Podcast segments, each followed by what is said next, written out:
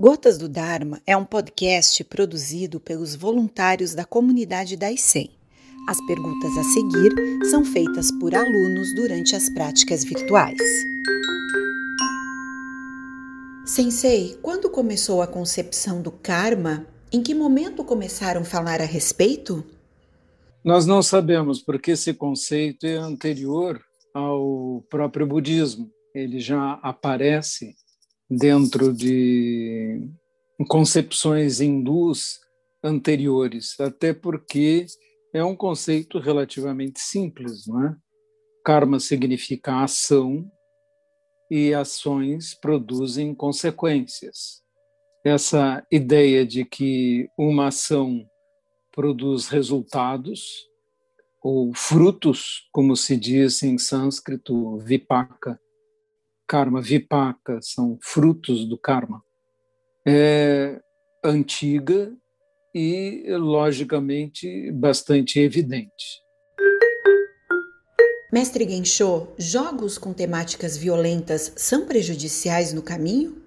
Consideremos que existem treinamentos esportivos, por exemplo, em que você visualiza, por exemplo, no basquete, fazer a cesta, né? lançar a bola na cesta e atingi-la. O fato de visualizar, planejar mentalmente, faz com que o desempenho melhore, o desempenho físico melhore. Então, as visualizações e representações mentais causam efeitos cerebrais. Pesquisas recentes mostram também que se você que o cérebro não distingue entre a imaginação e o fato, de forma que ele entende como recompensa, por exemplo, a representação de uma imagem prazerosa. E produzem produzem-se hormônios correspondentes, hormônios de com a dopamina que recompensam o esforço para obter determinado resultado através de uma visualização.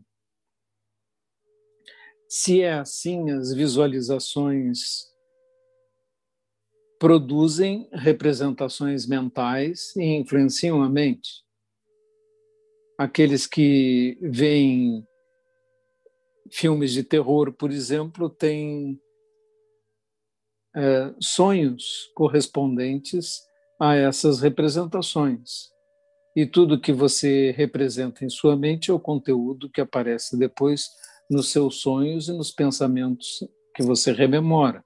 Isso acontece também é, no zazen. Se você costuma jogar qualquer jogo, imagens correspondentes a eles, ou representações ou lembranças, vão surgir durante seu zazen. Quer dizer, eles estão impregnados na sua mente e a sua mente os está devolvendo. Desta forma, os jogos com imagens violentas devem causar efeitos mentais e, portanto, tem sim um efeito sobre a mente se você quer ter uma mente mais pacífica e voltada a coisas belas e boas, deve assistir, procurar, ler, visualizar as coisas que têm estes aspectos.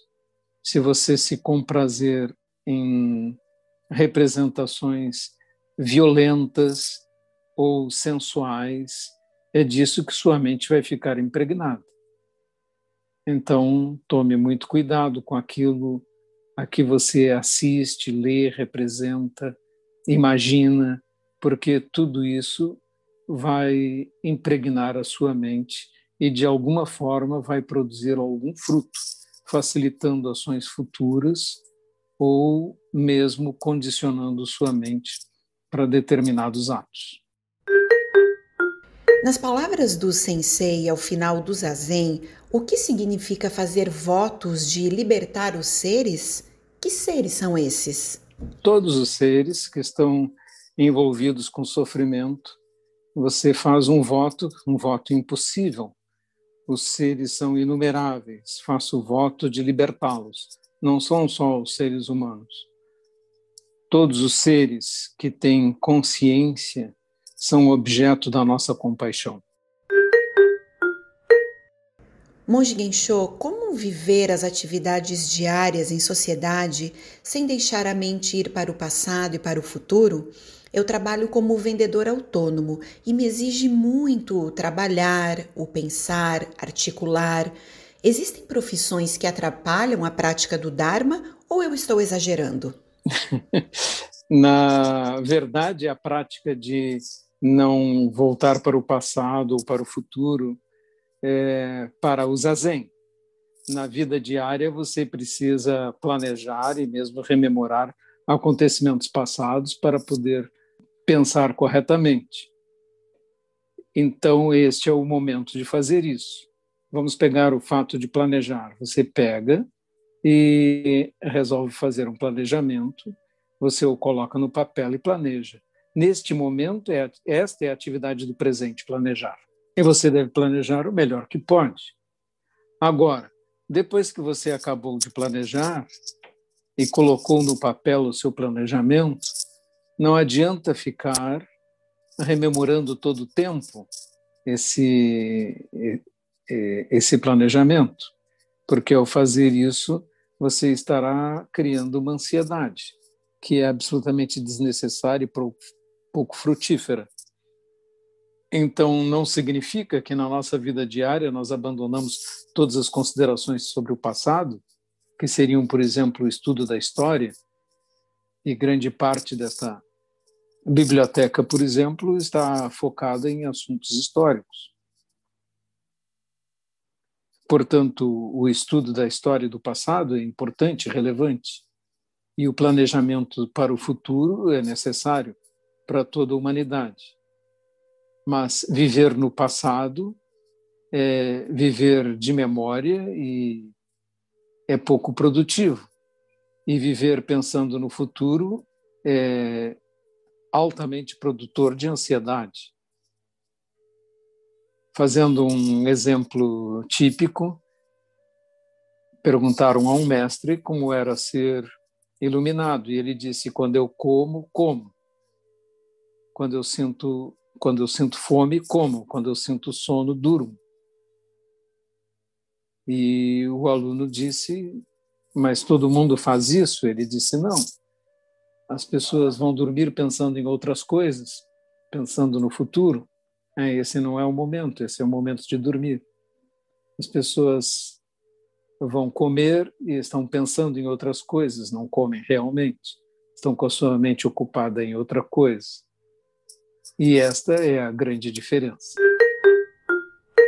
Sensei, um praticante leigo pode compartilhar os ensinamentos do Dharma com o viés de ajudar os outros? Isso é correto? Em princípio, não é correto, porque aqueles que não foram encarregados de fazer o trabalho de ensinar eh, estão se apressando em dar ensinamentos que muitas vezes estarão incompletos ou falhos. E é necessário tomar muito cuidado com isso. Saikawa Roshi, meu mestre, diz que é um insulto aos ancestrais aqueles que não estão preparados tentarem ensinar, porque trata-se de cegos tentando criar cegos. Se você aprendeu um pouco, conscientize-se que sabe pouco ainda. Existe um efeito que tem um nome que não me recordo agora, que é o de que aqueles que sabem pouco tendem a superestimar aquilo que sabem. E aqueles que sabem muito tendem a subestimar aquilo que sabem. Porque quanto mais você sabe, mais se sente ignorante. Mas quando você sabe pouco, fica ansioso para falar e mostrar sua sabedoria. Na verdade, isso é falta de humildade.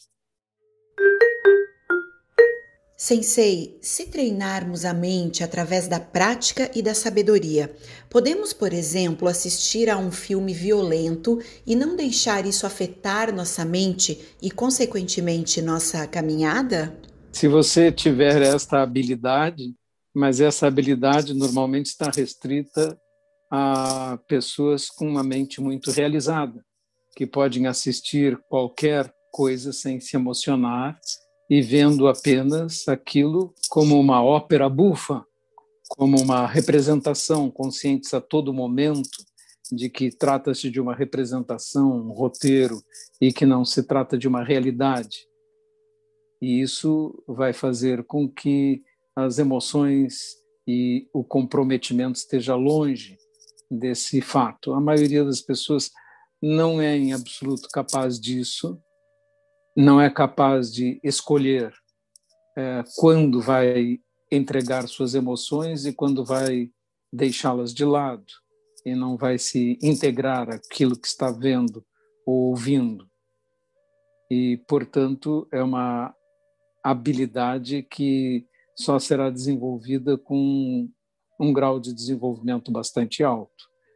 Para todos que estão praticando, eu recomendo procurem as coisas mais belas e mais bonitas, mais bondosas, mais cheias de bons sentimentos para assistir e evitem aquilo que é a manifestação da maldade, porque a influência sobre nós é muito fácil.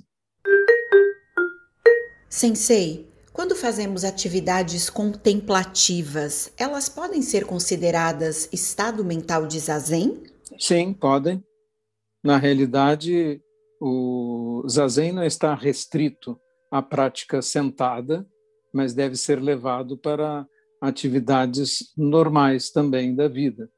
Principalmente as atividades repetitivas são muito suscetíveis de serem transformadas em prática meditativa elas são valorizadas, por exemplo, nos monastérios. Varrer é uma atividade assim, lavar os pratos também. Então, com certeza, podemos transformar quase tudo que fazemos em prática. Monge Gensho, como lidar com a ansiedade? O melhor é começar a praticar zazen e parar de pensar no futuro, lidar com o futuro como se fosse a vida, porque o futuro ainda não aconteceu.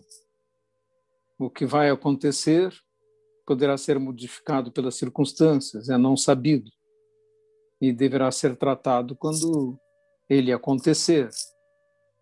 Então, a imaginação sobre o futuro é aquela que cria ansiedade. Lembre-se daquela do conto que acabei de narrar. Quando sinto fome, como, quando sinto sono, durmo. Isso significa não pensar no dia de amanhã.